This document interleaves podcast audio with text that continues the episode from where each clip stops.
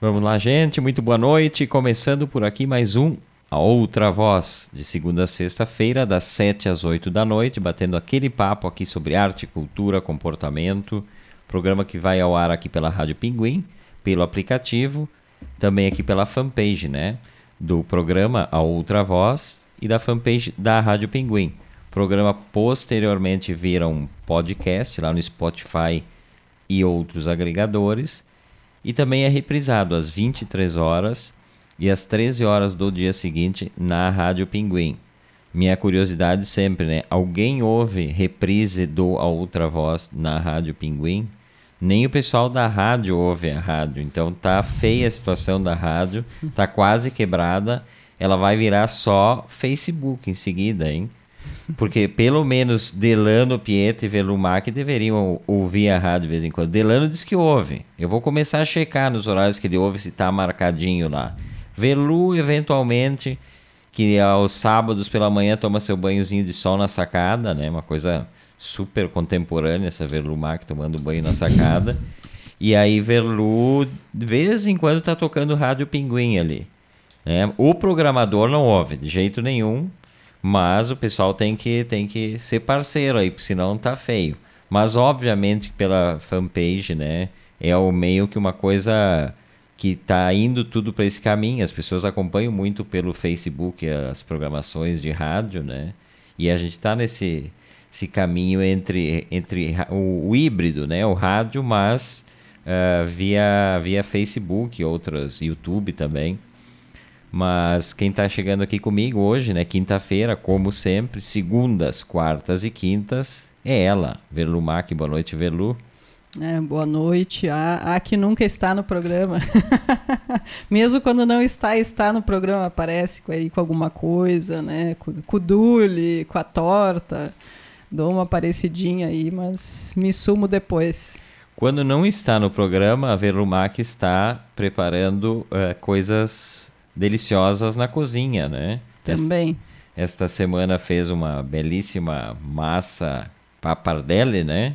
Que nada mais é que um talharim mais larguinho, né? É, na verdade eu tive que pesquisar no Google como é que era o nome da massa, porque no programa vocês comentaram que eu estava fazendo e pediram para eu dizer que massa que eu estava fazendo, né? Só que eu não sabia o nome da massa. Aí eu fui pesquisar e ao menos eu achei que a talharim mais larga seja a pappardelle, mas tem tanto tipo de massa. Sabe que eu estava uh, assistindo um programa que é Comer-me el Mundo. É, é, no YouTube que eu estava assistindo mesmo, mas é um programa da TV espanhola. E, e daí eles viajam assim, né, para os países e, e, acompanham, veem a, a gastronomia, para um programa gastronômico.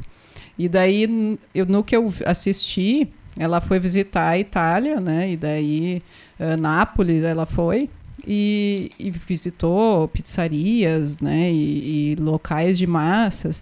E um italiano recebeu ela lá, levou na casa dele, fez né, massa, mas também levou nos lugares que vendiam massa, que faziam pizza e tal.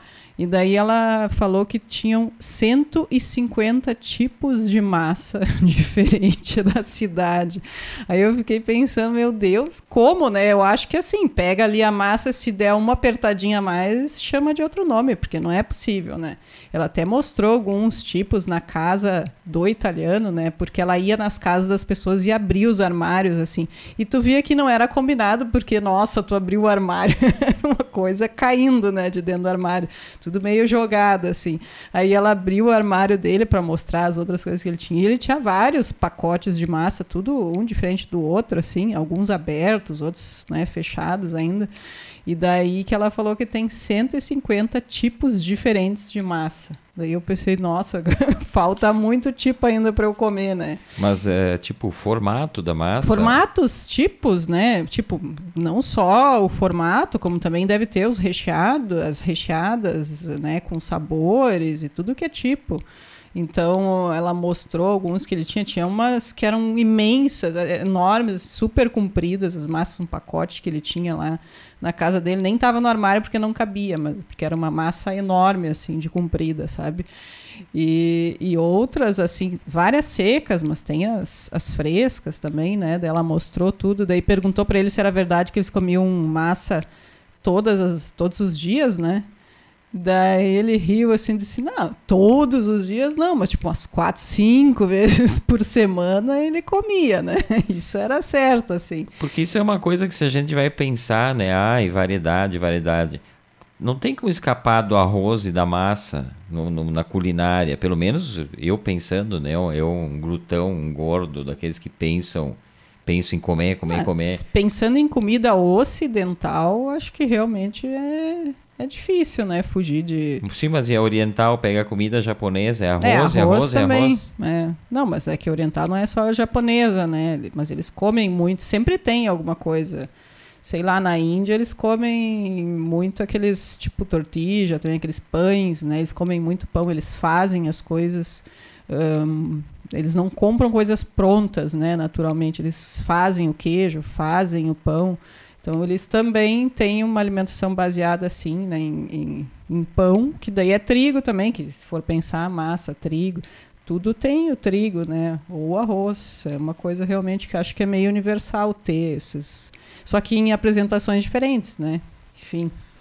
É, aliás, na Índia nunca, nunca comam a comida de alguém está fazendo com a mão. Qual é a mão que eles. Isso é real, não estou inventando. Tem uma mão que eles usam após as necessidades para limpar com a mão. Eles limpam com a mão. É, eu não sei qual é a mão, se é a esquerda. Agora já não sei, teria que pesquisar. Deve ser a esquerda, eles deixam a direita para cumprimentar e é, tal. É que eu fiquei chocada que eles não usam papel higiênico, né? Ao menos... Ah, também a gente está falando de uma determinada classe que lá chama de, de casta, né? Acho Sim. que eu acho que não. Não, é não é... mas é algo meio generalizado, assim, claro que em locais que tu vai num hotel vai ter, né? Coisas assim. Mas a população, de um modo geral, parece que realmente não usa papel higiênico. Eles lavam, né? Limpam né? Não, não claro que não pega a mão e não não, não. Não é a mão, é um paninho, né? Eles lavam. Não, eles lavam a mão, limpam, é o que eu li, limpam, depois lavam de novo.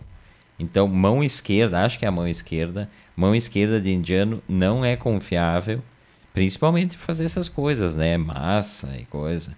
Não, e o que tem de comida de rua na Índia, então, tu imagina? Cara tá lá o dia inteiro vendendo comida, precisa ir no banheiro, vai. tem que lavar as mãos ali. Ah, por isso que não tem que cuidar o que, que tu come, né? De comida de rua e onde, né? Verlu lava a mão direitinho antes de fazer nossas, nossas pastas e pizzas e coisa aqui, né, Verlu? Lavo, lavo. Mas eu uso papel higiênico também, né? Sabe que tem histórias. Eh, tem, tem, tem uma história que eu me lembro de Garibaldi aí que eu não, eu não posso contar. Mas tinha uma pessoa que, que fazia massa, era capelete, eu acho, fazia o capelete, mas enquanto ela fazia o capelete, ela fazia outras atividades com companheiros e tal. E era de um estabelecimento público, assim, público que eu digo, era um lugar aberto ao público. Então ela fazia massa enquanto. Mas como? Mas essa mulher merece um prêmio, porque como ela conseguia fazer um capelete ao mesmo tempo? Ah. Quer dizer que usar, não ao mesmo tempo, não é possível. Só usava a, a, a mesa, então. Não, não. A lenda conta. Isso eu sempre digo, a lenda conta, né? Se é real ou não. Tem gente que sabe. Eu sei até o nome, mas eu não vou mas falar. Existe ainda esse estabelecimento? Não, essa pessoa já deve ter até morrido, né? Bom, também é uma pessoa que, né, com tantas atividades assim. São, são Viveu muito... a vida intensamente, não precisa viver tantos anos. São, são muitas emoções, né? Então o coração um dia, um dia para, aguenta, né? né? Tanto. Mas isso é tudo na, na base da lenda. Uh, como é que é o nome do programa esse? É Comer-me el Mundo. É uma coisa assim. É, é, é em espanhol, Uh, mas eles vão para normalmente países que falam língua espanhola, né? Ou, ou, eles pegam alguém do país que fale língua espanhola também para poder fazer o programa mais tranquilo. Mas lá na Itália, por exemplo, daí ela falou com com as pessoas, eles falando em italiano mesmo, ela entendia, não era difícil de entender, sabe? Mas também ela tinha uma uma das que levou ela na, na casa, né? para mostrar tiramisu. Fizeram um tiramisu para Que eu ela. nunca entendi o que, que é o tiramisu, que te seguido explicar. tem. Eu vou esquecer amanhã, mas me explica de Eu novo. vou te explicar agora o que que é o tiramisu, que foi uma italiana mesmo, uma estudante, né, que morava com que mora com a prima, então eh, morava ela e a prima e, e Prego, prego, me explica o que, que é tiramisu. Prego. Tá, tá. E recebeu ela então para mostrar como é que fazia essa sobremesa. Tu pega aquele doce ah, que aqui chama doce champanhe, sabe aquele doce compridinho assim que tem um açúcarzinho em cima? Biscoito, champanhe? É, biscoito champanhe. Ai, que horror. Quando começa essa torta de biscoito champanhe? Isso é o tiramisu? Mais calma, calma. Não é bem assim também, né? É, o bisco é a base do doce é um biscoito champanhe. Daí eles me- mergulham esse biscoito champanhe num café, tá? Café passado, no caso, né? Tá ali o café passado, pega o biscoito, mergulha no, no café. ah, e eles fazem um creme, né, para ser as camadas, né, de- desse doce, que é um creme de queijo mascarpone, doce, né? Eles adoçam. Então é creme de queijo, né? Mascarpone eles usam muito na Itália. Então usam uma camada daquele creme, o biscoito champanhe, que, não, que lá não deve ser chamado de champanhe. Aqui enfim. eu acho que nem pode mais, porque ag- agora é biscoito espumante. Nem sei se existe ainda esse Tá, mas eu nem sei, é, parece ser esse biscoito, ao menos, né? Pelo que apareceu lá. Aí molha no café e bota ali e vai fazendo camadas. Aí no final tu dá uma, uma peneirada de chocolate, né? Meio amargo, normalmente eles usam um chocolate né? com, com grande concentração de cacau, por cima, que ele fica bem pretão assim, bota na geladeira, deixa aquilo, né? Dá aquela unida ali na geladeira. E isso é o tiramisu, que eu comi esses tempos e achei bem ruim, mas não foi na Itália. Então talvez na Itália seja bom. Não, eu lembro de infância o biscoito de. O, o bolo de biscoito de champanhe, que era uma coisa mais ou menos assim. Era creme, esses creme branco. Hum, né, é, era um meio creme indefinido. horroroso. É. Não, mas eu acho que melhor do que, que queijo de. é bi- é, molho de queijo Não, mas é mascarpone. que queijo não. mascarpone é uma coisa boa, tu que não conhece. Não. pra fazer um monte de doce com queijo mascarpone. E aí eram camadas disso É, e com mais ou cremes. menos isso, e, só que é outro creme, outro biscoito. e eu, eu biscoito champanhe comia às vezes puro, assim, é uma coisa indigesta. Hoje pensando, achava me horrível, me é. asco lembrado. É um dos biscoitos mais ruins, eu acho que eu me lembro da infância. Eu já odiava aquele, aquela bolacha pintada que se chamava enrolante, não sei se vocês chamam igual aqui na Serra. Mas lá se chamava bolacha pintada, aquela bolachinha que em cima tem aquela camadinha branca e uns. Normalmente uns confeitinhos, assim, que fazem muito no Natal aqui. Lá, lá em Rolante, aqui não sei se Aqui faz. acho que fazem também, mas a massa que fazem aqui é melhor. Ela é mais durinha, assim, mais crocante. A que fazem enrolante é uma massa que ela, a bola, o biscoito ou bolacha fica meio macio dentro. né? É um biscoito fofo. E eu achava horrível aquele biscoito. E tinha que comer aquilo porque na cidade era uma coisa meio. Não sei se só lá em casa, mas acho que não. Mas, mas Acho que pensa, era uma coisa muito comum lá e todo mundo comia. E, e biscoito amanteigado também. Esse biscoito até eu achava bem razoável. E aquele biscoito de amendoim, né? Tu já comeu aquele biscoito que é praticamente só amendoim? Aquele eu gostava, mas aquele daí nunca tinha lá em casa, né? Claro que só tinha aquele biscoito pintado, aquele horrível que eu odiava e tinha que comer aquele. pensa se pode ser uma coisa boa, uma coisa que se chama ah, coito duplo, biscoito. Coito duplo, biscoito. Meu Deus, nunca tinha pensado. Não pode ser uma Isso coisa é coisa séria. de Verluz, não é coisa de Everton, ficar n- pe- a palavra assim, Não, pensando. não, agora eu tô com essa coisa das palavras. Biscoito. Então, é uma coisa. Biscoito é o maior ah, enchedor de pança. É. Tipo, va- vaquinha de, de, de escritório. Vaquinha de escritório, o que, que se compra? Biscoito. Aí tá lá aquele bandejão desse tamanho aqui, ó, com uma tampinha, plástico normalmente, né? Aquela coisa horrorosa que parece um balde. Aí enche, é o responsável pela caixinha, recolhe o dinheirinho de cada um. Aí vamos fazer uma vaquinha. E aí faz a vaquinha, faz o quê? Compra 15 pacotes de biscoito mais barato, né?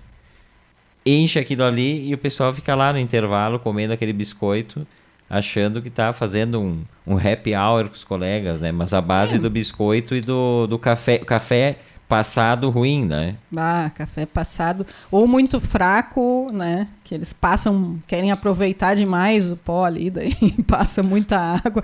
Ou tá queimado, porque passam água muito quente também, né? Daí fica bem ruim o café, aquele queimadão assim. E biscoito, eu tenho um problema, biscoito, bolacha, não sei qual Coito é. duplo. Agora é, virou, o, o nome é coito duplo. O coito duplo, para mim, Agora vai ficar mal eu dizer isso, que eu ia dizer que não tem lugar, que não tem. O, o, eu não sei em que tempo se come. Como assim? Tá, é tá agora, agora com o nome que tu botou, ficou horrível. eu ia dizer que eu não vejo um momento no dia para comer biscoito. Não, eu não sei em que momento as pessoas comem, sabe? Eu não, eu não tenho um horário para fazer isso. Eu acho que é no trabalho e na falta de sobremesa, o biscoito. Ele, fa ele supra essa, essa falta de ter um, uma sobremesa, né? Nem que seja um creminho, uma coisa. E aí o que, que tem mais próximo ao doce, normalmente, né? Ah, biscoito. É barato, é barato, é prático. Não precisa sujar nada. E aí tem essas, essas coisas de ah, fazer uma camadinha de... A torta de bolacha. O que, que é a torta de bolacha? É fingir que é um doce, mas não é um doce. São bolachas. Acho isso enfim... foi as próprias empresas, né, que fazem os as bolachas Bolacha que inventaram Maria. Bolacha esses, Maria. É, porque assim, o que eu estava dizendo, eu não vejo o horário no dia em que eu posso ter um, um coito duplo. Tirem as crianças da sala, pelo amor de Deus. tipo, de manhã nunca tenho fome para café da manhã, mas como, né? Tipo, uma banana, um negócio assim, como alguma coisa para porque dizem que tem que comer.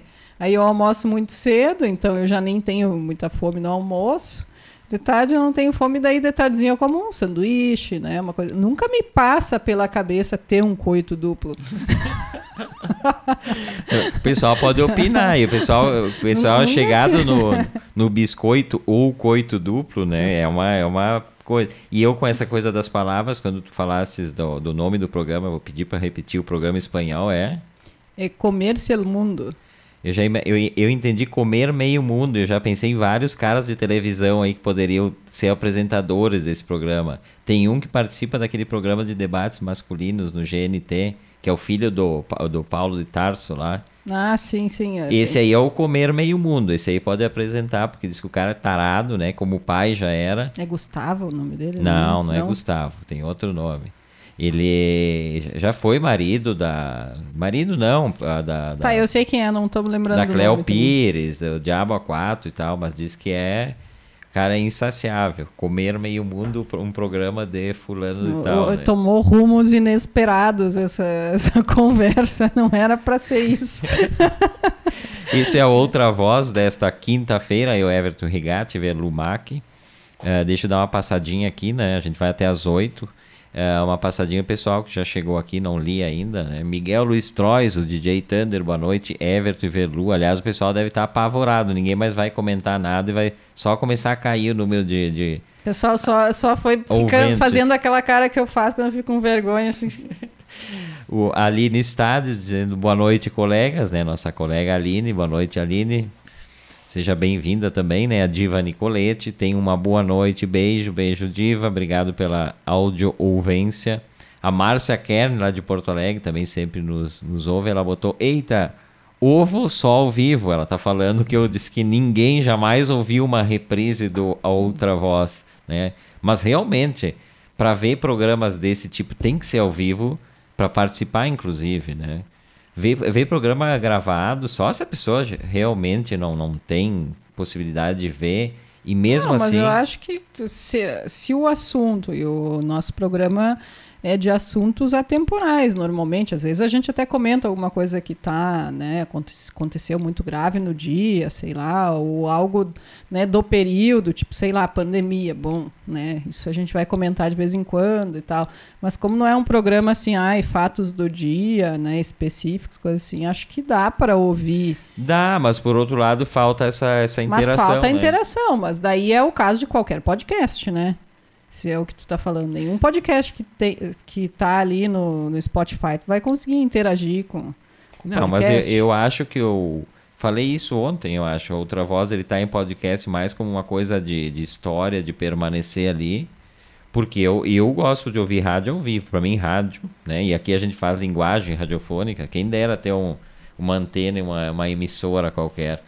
Uh, a gente faz linguagem radiofônica, né? É um estilo de, de, de rádio, uh, estilo debate, mas que tem graça quando é ao vivo. Não sei, eu, eu, não, eu não ouço podcast, eu faço podcast do Outra Voz, gravo tudo, boto lá, mas eu não, eu sinceramente não, não ouvo como a a Márcia Kern.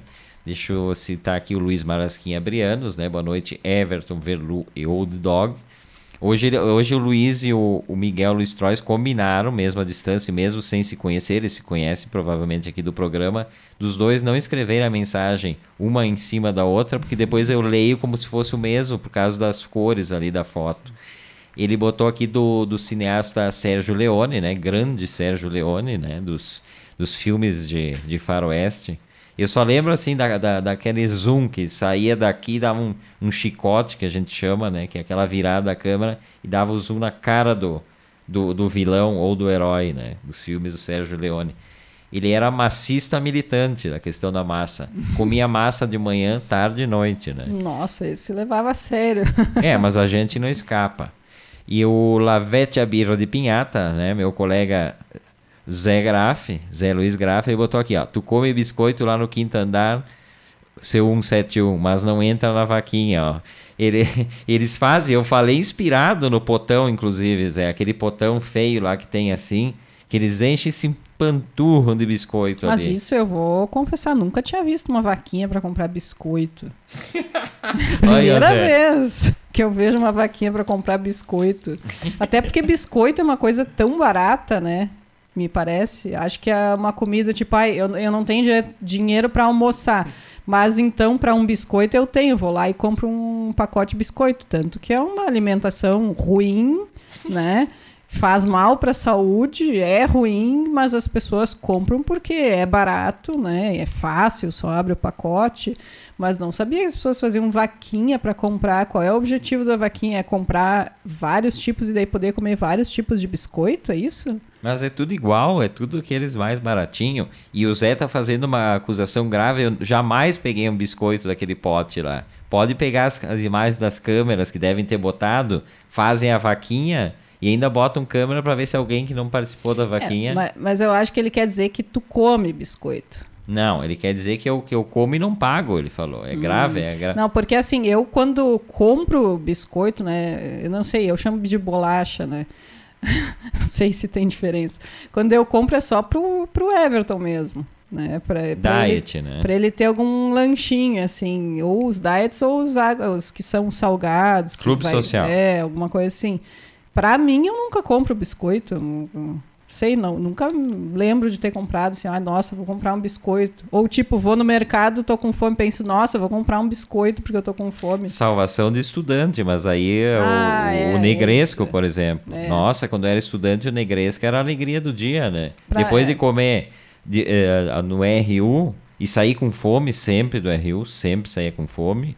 Aí comprava um negresco e aquilo ia tarde toda. Mas daí por quê? Porque era barato, né? Tá aí a minha questão. É só porque é barato. É, é ruim, faz mal para a saúde, mas é barato, né? E fácil, prático. Daí o estudante, claro, é o público-alvo do biscoito, né? Mas o pessoal que trabalha, assim, tipo, já, já passou, né? Desse, desse público aí, acho que já pode, né? Deixar isso de lado, talvez, partir para algum salgado da padaria, né? Fazer uma vaquinha para um docinho da padaria, alguma coisa feita assim, né? Que seja mais elaborada um pouquinho. Tá aí a polêmica para amanhã. Minha ideia, né? De repente, né? Amanhã quando eu chegar no trabalho vai ter essa polêmica. Zé já vai ter espalhado, né? Que eu falei inspirado no, no, nos biscoitão deles lá e aí vão se voltar contra mim. Mas Fa o pior de todos é aquele pacote grande com biscoitos sortidos. Ah, o sortido. Que daí vem vários tipos, todos devem ter o mesmo gosto, né? Porque é tudo misturado muda o formato, ali, muda, muda o for... formato, parece que é diferente, mas é tudo igual. Biscoitos sortidos são baratos, normalmente ruins, né? Mas trazem essa vantagem da pessoa achar que está comendo mais de um tipo, né? Não tá. Spoiler, não tá. tá comendo mesmo. Falar em Zé, falar em Zé, o Zé hoje recebeu de Veluc, né? A gente, a gente fala tanto aqui no programa da pizza e do, do pão de calabresa que a Velu faz, com a mesma massa, que o Zé quis a receita, né? E a Velu a muito custo, ela não revela para ninguém, mas eu pedi, implorei, meu amigo e tal. E aí a Velu mandou, muito descritiva a receita. Então, a curiosidade é vai conseguir fazer com aquela receita ou é que nem a da tua sogra que te passa a receita pela metade para dar errado? Isso que eu queria saber aqui no ar, esse compromisso com o Zé, vai dar certo seguindo aqueles passos? É, eu aconselho o Zé a testar, né? Já começa por aí. Ah, eu aconselho a testar. Como é que tem que testar? Se uma receita está escrita detalhada, tem teste para receita? Já, já tá botando botando alguma coisa que pode dar Não, errado. porque deixa eu explicar. Porque massa para pizza ou para pão uh, tem a questão da mão, né? então, nem todo mundo consegue. Não, é que varia. Por exemplo, eu, eu, eu boto ali uma quantia... Uh, que ele tem que usar de, de fermento, né? Fermento biológico seco. Mas por exemplo, tudo bem que o tempo que deixa na geladeira é tranquilo, então vai ser aquela quantia ali. Só que se o dia que ele tirar da geladeira tiver muito quente, né, ele, ele tem que fazer aquele cálculo assim, ah, eu botei uma média, agora se tá 5 graus a temperatura ambiente, é como se estivesse dentro da geladeira, então ele vai ter que tirar da geladeira várias horas antes. Né, comparado com se tivesse 35 graus, que daí tu pode deixar umas duas horas só na temperatura ambiente, que tá bom. Essa variação aí vai ter, e eu não posso me responsabilizar por isso, né? Então... Então é tipo um sexto sentido, a pessoa tem, tem que saber que, um ai, tá meio, meio é. grau a menos eu já sei, tu já sabe, por exemplo, tu tá querendo dizer que tu sabe. Não, meio grau a menos daí já tá demais pro meu nível de percepção, mas um, um grau. grau, já, já dá para perceber. Ah, não, mas tu, tu vai evoluir bastante. Eu acho, acho bacana essa humildade também de quem, quem faz tem, tem que ter, né? Porque tem que explicar direitinho as possibilidades de erro também.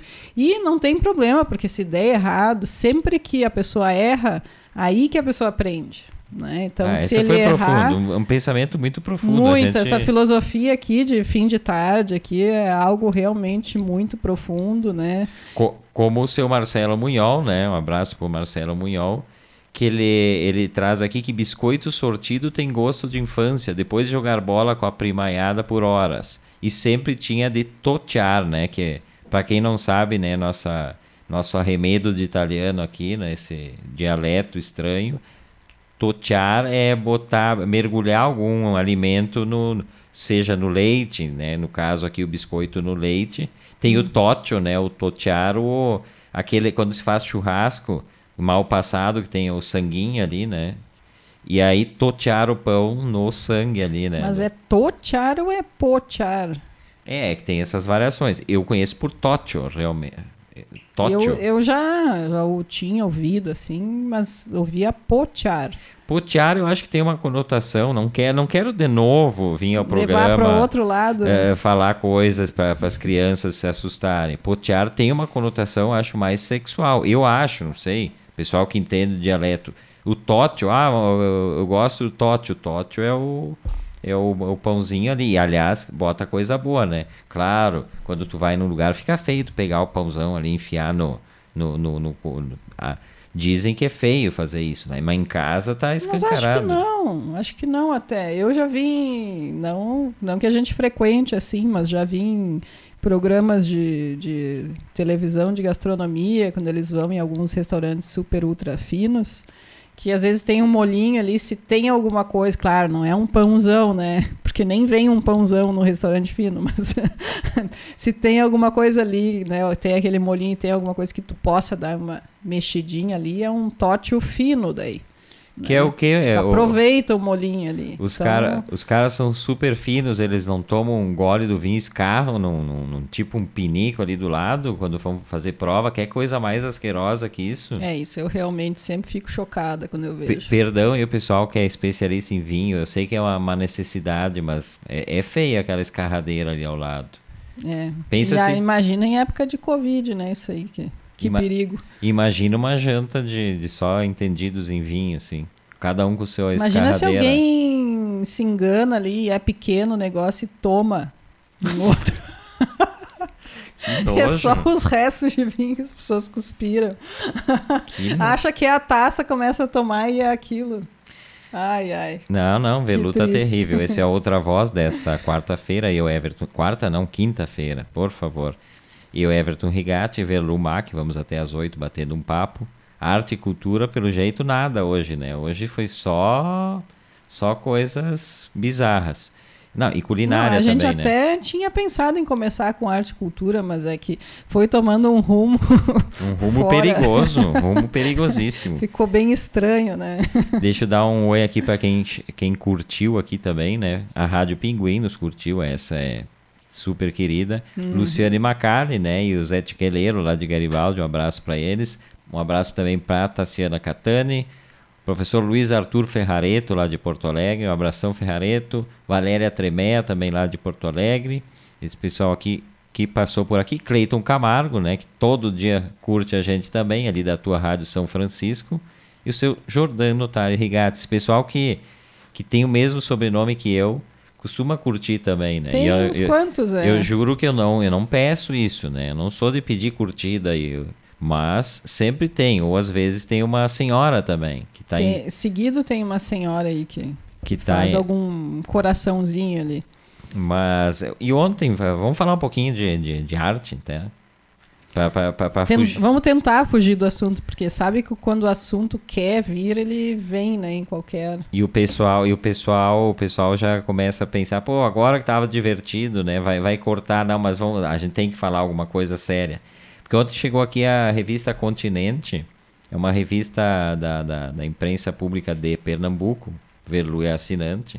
Né? Não sabemos mais fazer o que fazer, o que fazer com as revistas Verlu onde... e Everton, não venha se esquivar disso aí.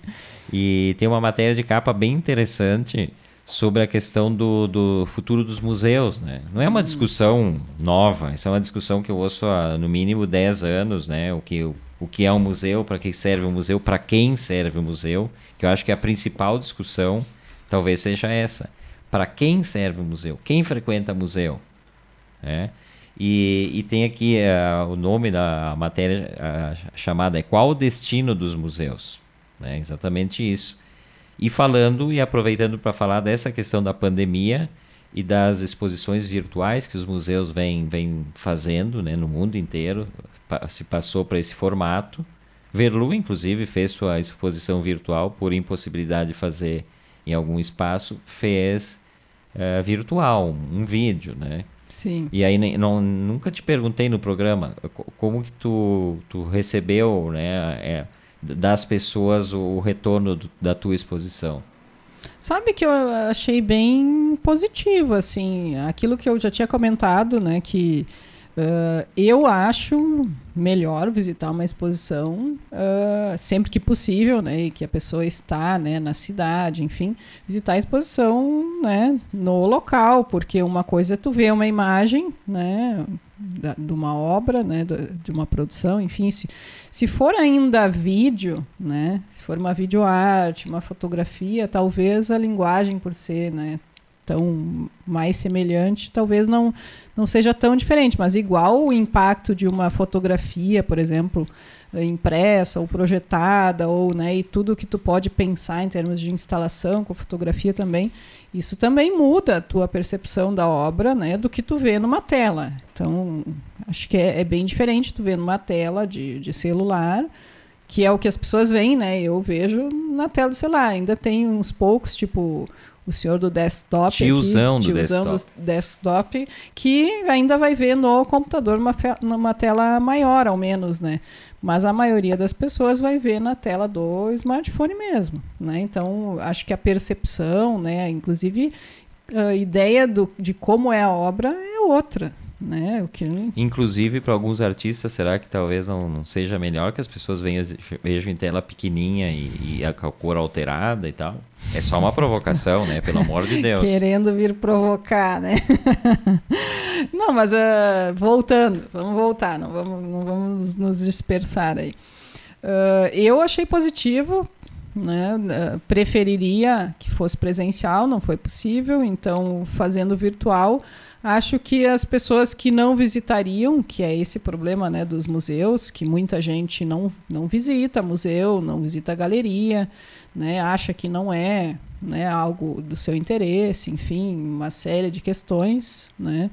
Uh, mas se tiver numa rede social, né, ela pode ver, não tem nenhum impeditivo para ela ver, tá fácil, tá simples, mas ao mesmo tempo as pessoas que vão ver os meus trabalhos são as pessoas que me seguem, né? Então que já conhecem.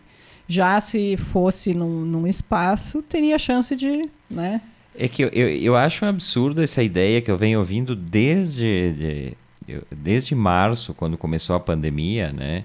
E que começou a, a explodir o número de lives e, e, e, e, projetos transmitidos ao vivo ou não, né? O teu vídeo foi um vídeo gravado, não foi ao vivo.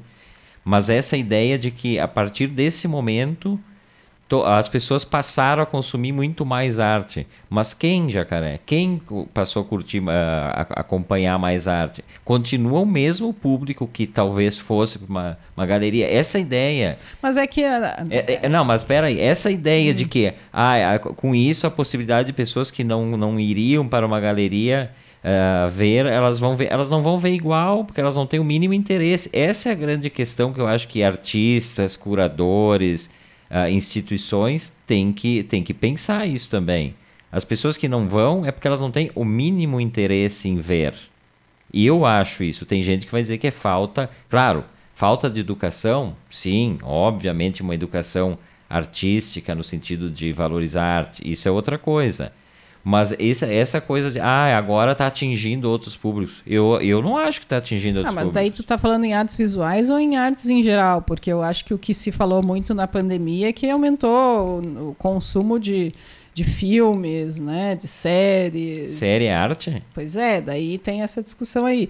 Mas isso sim, acho que aumentou o consumo de, de filme, de cinema, de, de séries, de sei lá, enfim, Tu foi voltou e tu voltou Música, uh, até, bom, teatro acho que não, né? Porque daí teatro já, já é mais uma coisa difícil também, porque as pessoas, até o pessoal do teatro começou a fazer transmissões, né? Uh, de peças a de teatro, viu, mas acho que isso não chegou a ter um alcance para dizer que teve uma grande mudança ainda. Porque é, tem uma, tem uma matéria no, no empresa brasileira de comunicação, EBC, né, Agência Brasil, que fala classes A e B reúnem 82% dos frequentadores de museus, diz uma pesquisa, tá? E, e essa pesquisa, inclusive, não ouviu uh, pessoas das classes D e E. Bom, uma mas pesqui... então, né? Então ela já começa fazendo uma, um recorte estranho aí, nunca tinha visto isso. Mas tem uma aqui na matéria da, da Continente, o curador Moacir dos Anjos fala o seguinte, ó. Se já existia um grande desafio de fazer as instituições serem de fato relevantes para as audiências a que deveriam se reportar, em um cenário de pandemia e pós-pandemia, o desafio fica muito maior. Em 99% dos museus brasileiros, a questão é atrair para eles um público receoso e que, mesmo sem pandemia, já não os frequentava muito. É, o Moacir dos Anjos fala isso, Sim. que é mais ou menos o, o raciocínio que eu tentei estabelecer aqui. Tu, tu não está atraindo novos públicos. Tu acha que quem foi atingido é o público que já frequentava? Acho que isso um pouco também. Mas daí é uma questão também, se for pensar o que que tu gosta quando tu visita, né, uma exposição, o que que tu assiste de filme, né, o que que tu, tu assiste de dança, de teatro, são coisas do teu interesse, né? O que que vai ser do teu interesse? Então, de repente a pessoa que mora na periferia, que né, que trabalha o dia inteiro, que nananã, que tem. Claro, uh, a sobrevivência é o, é, o, é, o, é o básico. Primeiro que tem pessoas que às vezes não tem nem tempo para isso, né? É isso que a gente sempre fala aqui também. A gente tem que parar de, com essa arrogância de achar que as pessoas têm uma vida, tipo, né, a nossa bolha, que tu tem condições financeiras, de tempo e tudo mais, e de educação e, e um monte de coisa de, de oportunidade, de acesso que as pessoas simplesmente não têm. Tem que estar tá correndo atrás de né, trabalhar 12 horas por dia para ter o que comer. Então tem essa questão. Então, Mas essa é uma questão que eu brigo. Tem que parar de ser arrogante e achar não, porque as pessoas não querem. Né? Não, mas é aí que eu brigo com, com artistas, com, com curadores e com os, os caras que dirigem as instituições. Porque esse discurso vem daí. Esse discurso de dizer, ah, porque tá aberto aí, é só chegar, não precisa pagar. Esse discurso... Inclusive as pessoas se sentem constrangidas até, conforme o local, de entrar, né? Uh, Bom, pega o exemplo, por exemplo, em São Paulo, vamos pensar em galerias né, de arte, nem só em museus, digamos, galeria que é ainda mais elitista. Né? Quem que vai entrar numa galeria do nada assim? Até eu, às vezes, já, já me senti constrangida. Eu que sou, não estou falando que sou elite, nada disso. Mas eu que sou né, da, da, da área das não, artes intelectualmente visuais. Intelectualmente tu é elite, sim não é arrogante dizer isso, mas tu faz parte de uma elite intelectual que vai numa galeria de arte. É, bom, enfim, eu que, que sou da área e que gosto de frequentar as galerias, né? Já me senti constrangida, não foi uma nem duas vezes em galerias, sabe? De, de chegar assim, de parecer que é uma coisa que tu meio não pode entrar, sabe? É, eu já senti isso em lugar, em algumas galerias, não em todas. Acabei indo e fui muito bem recebida, né? Não tenho nenhuma queixa, na verdade. Mas cheguei a me sentir constrangida de entrar. E tu, tu imagina, eu que já conheço, já sei o que, que é, sei que posso entrar, que, artista, que não tem problema, que... né? Que tá tudo tranquilo, que não paga. Mas tem gente que acha que paga, inclusive. Elas são feitas para isso, né? São Galerias de arte são, são, são são lojas de, de, de mercadorias de alto valor e que não interessa bolhufas a pessoa ir lá visitar. As poucas pessoas que visitam, e aí tu está falando de São Paulo, o mercado, o mercado da arte é em São Paulo, eles não têm o mínimo interesse. Eles abrem a porta ali, se tu bater, tá, tu vai entrar, mas eles não estão nem aí, eles querem saber se tem dinheiro para comprar uma é, obra. É, é. é isso. Resumindo, é Eles isso. Têm... E a gente tem aquela, aquele discurso bonito que dá uma, uma romantizada, a galeria. A galeria é isso. É, mas daí pensando então, galeria é isso, pensando no museus, pega o MASP, por exemplo, Pinacoteca, em São Paulo. MASP. Pinacon... Sempre lotados, inclusive, né? Mas o MASP, por exemplo, cobra, né? Então, claro, tem um dia que, que é gratuito. Terças. Terças-feiras. Então, se a pessoa né, tem um salário lá que já é tudo meio contado e ela quer ir no museu, né, ela ainda tem que calcular que ela vai ter que ir na terça-feira, né? Para não ter esse gasto aí. Então, já, já torna mais difícil também, né? Às vezes a pessoa teria tempo para ir no final de semana, digamos. Mas no final de semana ela não vai poder ir porque ela vai ter que pagar para entrar. Né? Então, tudo dificulta, né, se tu for pensar. Uh, as, as exposições da Pinacoteca também são todas pagas e não é assim tão baratinho, não. Né? Então a pessoa às vezes tem outras prioridades e não dá para né, tu julgar isso. Mas essa é a grande briga. Deixa cada um fazer o que, que lhe convém. É, Paremos, a... aí eu sempre falo isso no programa. Paremos formação de, de, de, de, de cinema. Ah, eu vou formar o cara, vou dizer para ele, não, tu tens que ver o que eu vejo. Tem que parar com isso aí, deixa as pessoas ao natural, espontaneamente. Existe uma forçação de barra. Não, acho que o que pode ser pensado é em como favorecer com que essas pessoas, em querendo, né, possam frequentar esses locais, sem se, se sentirem constrangidas, né, sem que isso represente um gasto que ela não pode ter, por exemplo. Né. Então... Mas isso não existe. Dentro do sistema capitalista, não se sentir constrangido não existe. Meninos negros de boné não podem entrar em shopping. Eles Sim. até podem, mas se eles são muito corajosos e não vão se sentir constrangidos, o segurança seguindo o tempo todo, isso é, é, é o exemplo de uma coisa comercial uh, Sim, mais é, ampla, mas é, é, isso. É uma né? questão que não é. Né? Verlu, Verlu, Verlu, inclusive, chorou uma vez na, na frente de uma obra importante num, num, num museu em, em Berlim, né, Verlu? Chorou que nem criança, só foi xingada pelo segurança. Ah, é verdade. Velu sensível ao extremo, assim, entramos na, na, naquele um museu, um dos museus, ali na Ilha dos Museus, Ilha dos em, museus, em, Berlim, é. não lembro qual deles. E Velu, com essa câmerazinha, fez uma foto deste que vos fala. Ela, ela, quando a gente viaja, eu sou o alvo preferido das fotos. Em vez de fotografar as coisas novas, não. Eu apareço em um milhão de fotos, sempre brabo, porque eu não quero que faça foto. Mas depois eu gosto, depois eu gosto tem foto minha. E aí Velu foi fazer uma foto minha e o segurança, grosseiro que nem só ele, grosseiro que nem só alemão consegue, né, Velu? Velu é descendência alemã, avô alemão. E aí ele foi para cima da Velu e encheu o Velu de desaforo em, em ale... alemão, né? Acho que, que, é, que, é, que, é, uma língua delicadíssima, né? O alemão, assim, é de uma... Eu... Aquele som gutural que vem lá do, do, do estômago, cheio de, de bilis, né?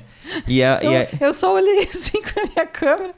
E tentou mostrar pro cara ainda que, o, que a foto era minha e não de nenhuma obra. Pra dizer que não, não, não tava fotografando as obras, era uma foto né, do Everton passando ali, enfim. Nossa, mas foi uma grosseria, assim, realmente. É, fiquei apavorada, né? E Sentou não... no Museu de Berlim, sentei e chorei. Sentei num banquinho e chorei. que papelão. E eu, em vez de reagir como deveria, né? Ter pego o cara pelo pescoço e dado uma. Eu, eu fiquei naquela, o que, que eu faço? Mas eu acho que se. Não, se... é que o problema não consegue nem xingar, né? Ele veio e falou em alemão, tu vai xingar como ele, né? Eu falei poucas e boas para aquele cara que ele tá até hoje preocupado que eu falei para ele. Não, e não e falando nisso, não foi o único museu alemão, né, que a gente foi super maltratado. maltratado, assim, tipo lixo, assim, realmente. Não, o outro foi que a, Velu inventou de desconfiar, porque tinha o preço em cima da mercadoria e na hora de pagar no caixa era outro preço. E a Velu inventou de desconfiar da honestidade alemã. De e querer disse, diz, quis dizer que era outro valor. Era um DVD que o Everton inventa umas bobagens. É, sempre alguma coisa que o Everton inventa. Nossa, nós quase apanhamos o cara, só faltou me pegar não, pela... foi uma mulher. Não, mas depois veio o cara, veio o veio gerente. O cara, e mas... me chamou e me puxou para trás do monitor e apontava. Pensei que ele ia me pegar pela orelha.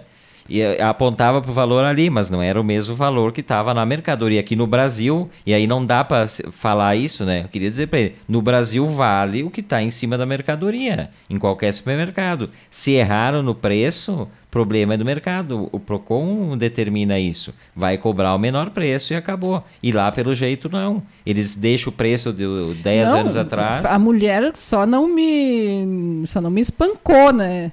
Porque ela falou assim, é, foi uma cara de espanto e de ódio ao mesmo tempo que ela me olhou quando eu questionei o preço, que eu, eu quase caí dura na hora, assim, que, que ela começou a falar, né? E daí foi, fez um escândalo porque eu perguntei se era realmente aquele preço, né? e chamou o cara e ficaram naquela coisa ali. Aí o que que eu penso? Se a pessoa faz tanto escândalo é porque realmente estava errado, né? Porque tinha culpa no cartório, como se diz aqui, né? Só que eu não consegui explicar isso para ela. Esse é outra voz desta quinta-feira, é o Everton Rigatti, aqui com Verlumar, que a gente vai até às oito. Estamos quase no final do programa, né? Uh, deixa eu dar uma saudada aqui, uma atualizada pessoal, que o Lu, Luiz Marasquim Abrianos, aí, aliás, o Luiz ontem ele escreveu recomendando aquela série que para ele foi a melhor série que ele, ele viu nos últimos tempos, o Gambito da Rainha, né? Sim. Que é da, da, eu não vi ainda, é muito bem falada mesmo. Eu, eu vi dois episódios. E não gostou? Eu gostei, mas eu não sei porque eu não tenho vontade de assistir mais. É, então tu não gostou, resumindo. eu não, assisti enquanto eu estava assistindo, achei bom, mas ao mesmo tempo assisti aquilo ali, não sei, sei porquê, não, não, não tive mais vontade de assistir. E aí ele botou aqui, ó, com relação à questão da arte, que ele concorda comigo uh, que falta interesse por arte. E eu boto o meu adendo, falta interesse por arte, vírgula, e deixe-se a falta de interesse. Essa é a minha opinião, não, não, não incomodemos. E a Velu falou em galeria, que fica constrangida. Eu me lembrei de uma galeria que tu entrava, a, a galerista te expulsava de tão chata que era. Aí também tem isso, né? E aí, e aí é complicado também, né? Tem, um, tem um, um, galerista seguir o cara durante o trajeto inteiro. Tu não pode, né? Em loja já é uma coisa chata, vendedor te seguir. Tu vai numa galeria de arte, só tu dentro da galeria e o vendedor, o vendedor não, o galerista, te seguindo, que nem um, sei lá, o que, que quer, né? Aí a pessoa foge mesmo. Uhum. É, daí o Marasquim completou aqui da questão né, da falta de interesse, que é triste, né? Mas eu acho que é, é uma coisa muito, muito a ver também com a situação econômica. Eu acho que é bem importante. Não, mas é isso. que não precisaria, entende? Porque uh, as pessoas podem ter interesse, né? Se tu tem lá desde pequeno, né? Desde criança, se tu tem uma educação, né? Voltada para as artes, as crianças desenvolvem esse gosto para as artes. Acho que inclusive melhorou muito de, do tempo que eu estudei para o tempo de agora. Acho que isso vem melhorando. Uh, mas, ao mesmo tempo, tu tem que dar oportunidade para essas pessoas poderem né, desenvolver esse gosto, né, e, e que seja apreci apreciar isso ou mesmo seguir né, dentro dessas áreas. É, deixa eu citar aqui também quem está passando por aqui, Milton Simas Júnior, nosso amigo Milton Simas lá de Porto Alegre, a Kátia Lenze Martins, e o restante eu já tinha citado. Aqui o Cristiano Lemos, aqui o radialista aqui da, da, da Rádio Viva, né? Nosso amigo Cristiano Lemos, grande cara também. Um abraço pro Cristiano também, sempre nos, nos curtindo aí. Obrigado por todos que nos acompanham. E aí hoje a Velu, a Velu muito provocativa, como ela é, e aí a gente tá, tá faltam 10 minutos, eu vou ler algumas coisas. Ela me manda coisas assim que e aí ela me mandou o seguinte, ó, uma matéria do El País, o El País em português, inclusive, que se chama 25 sinais irrefutáveis de que você está ficando mais velho. Eu não sei por que, que ela manda essas coisas para mim. Mas né? é que não tem nenhum problema, porque todo mundo está ficando mais velho. Sim, todo né? dia que passa a é, pessoa fica mais velha. Tranquilo, não é uma, uma ofensa para ninguém. Aí vamos ver os, os, algumas características, né, para o pessoal se perguntar também. Tenho certeza também. que tu te identificou com todas. Algumas tu é muito velho para se identificar, inclusive. É, antes de passar para esse assunto, eu só vou ler aqui do Munhol para não deixar perdido aqui que ele falou da Verlu. Ele disse que bingo, Verlu. É a partir da infância que se sensibiliza para a arte e cultura. E sim, deveria passar diretamente pela escola esse processo, mas mas tem gente, tem crianças que vão para a escola só para comer, e aí é que entra aquela velha discussão, né? Uh, primeira, primeira, primeiro sintoma aí, né? Facebook, tudo de bom. Twitter, mais ou menos. Instagram, quase nunca. Snapchat, não tem nem ideia do que é isso. Olha, eu vou dizer que eu sou, eu sou um senhor ativo no Instagram, né? Twitter, ali que diz mais ou menos é, tenho conta no Twitter, nunca tuitei absolutamente nada, não sei para que serve essa porcaria. Acho que é só para jornalista. Na verdade, Twitter é só para jornalista ficar seguindo personalidades e, e, pessoal do mundo da política e ver o que os caras postam. Os políticos governam pelo Twitter agora. Pois é, mas não é, não, isso não, não É melhor não tá mesmo. É melhor não tá, óbvio. Mas realmente Snapchat eu não tenho nem ideia do que é isso. Acho que é aquele de mandar nudes, não é? Mas acho que nem se usa mais. Ninguém mais usa agora Snapchat, eu acho. Snapchat. Que, Snapchat. Acho que não, não tem mais uso depois que o Instagram tem filtros e tudo mais. e eu sempre ouvi que era para mandar nudes o Snapchat. A gente é velho demais. E fiquei revoltado que uma vez eu descobri que a Verlu tinha baixado o Snapchat numa conversa com minha irmã. Eu disse, ah, sim. E aí ela tinha. E eu fiquei pensando se ela mandava nudes pelo Snapchat. Se é uma coisa dizem que é só para mandar nudes, por que, que alguém baixa? Ou para receber nudes, sei lá. O que, que faz com o Snapchat? Ah, agora não vou nem falar. Ah, é? Tá. Depois, depois do programa nós conversamos. essa, essa aqui é ótima. Os filmes começam a parecer longos demais. Os episódios de mais de 50 minutos começam a parecer longos demais. As comédias na TV com episódios de 22 minutos têm a duração ideal, mas te incomodam as risadas enlatadas. Essa eu acho que. 100%, né? Vai fazendo o checklist ali. A gente já falou da questão do, do, do, dos filmes parecerem longos demais. É que filme tem que ter. Filme não tem que ter tempo. Se um filme me pega de jeito e ele levar três horas e eu não ficar uh, angustiado e, e irrequieto, é porque o filme me pegou. O que acontece? Tem períodos históricos em que se faz filme de duas horas e meia a três, depois baixa para uma hora e meia, e aí o cinema argentino, uma hora e meia é um tempo padrão de filme. Né? Aí vai dizer, ah, é um tempo bom? Depende. Tem filmes que poderiam se, se estender e não ficariam maçantes, né? Eu acho que o grande problema do filme, eu já estou falando sério sobre isso, mas Eu acho que o problema do filme é que o roteiro tem que ser agradável e ele tem que ir até onde ele tem que ir e não cumprir um, um, uma meta. Ah, eu tenho que chegar a duas horas, que é o que acontece, né? Vamos combinar, é o que acontece. Agora eu tô vendo que, de novo, os filmes estão vindo com duas horas ou mais. Por que? Não sei. Não sei quem que determinou isso. Mas se o filme é muito chato, claro, larga o filme de mão, né? Mas, pô, se, se um filme cabe uma hora e meia para contar aquela história. Tem, tem, aqueles filmes que eu acho, eu acho bizarro quando acontece isso, que tu te prepara para o final umas 15 vezes e o filme não termina. É sinal que o, o roteiro é ruim. Sim. Né? Uh, outra aqui. Uh, o cara vive repetindo como o tempo passa depressa, né? Ele acha os filmes longos, mas ele acha que o tempo passa depressa, né? E, e a ilustração aqui tá boa, tem um senhor com, com um smartphone olhando, assim, meio se rindo, assim. Você não conhece a versão de Aquele Abraço de Anitta, mas somente a original de Gilberto Gil. Ah, e qual é o problema? Nem sabia que tinha versão de Aquele Justamente, eu também não sei. Sei quem é a Anitta, porque ela é super exposta na, na, na TV, né? Acho que já ouvi uma música da, da Anitta, inclusive em festa. Uma festa, festa de casamento de um casal de amigos nossos, na praia. E tocou, eu não sabia que era Anitta. Mas nessa festa, eu confesso para vocês, Verlu foi até o chão. Depois, no outro dia, não conseguia nem caminhar, mas foi até o hum. chão. Tinha uma, uma pessoa que. Uma amiga que, que pegou Verlu para Cristo e fazia Verlu ir até o chão ao som de Anitta. No outro dia não. Como que eu sobrevivi, não sei até hoje.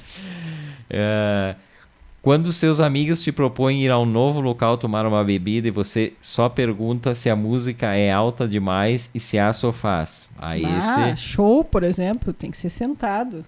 Esse penso imediatamente e, e falo mesmo, Rodrigo Lopes. Eu já penso em Rodrigo Lopes sendo convidado e dizendo: Ai, eu não, eu fora, eu, eu, eu, eu não vou. Uh, o mesmo banco que até pouco tempo atrás te enchia de telefonemas para te convencer, te convencer das virtudes da sua conta jovem, telefona agora com a voz mais solene para falar da necessidade de fazer um seguro de vida. Muito bom.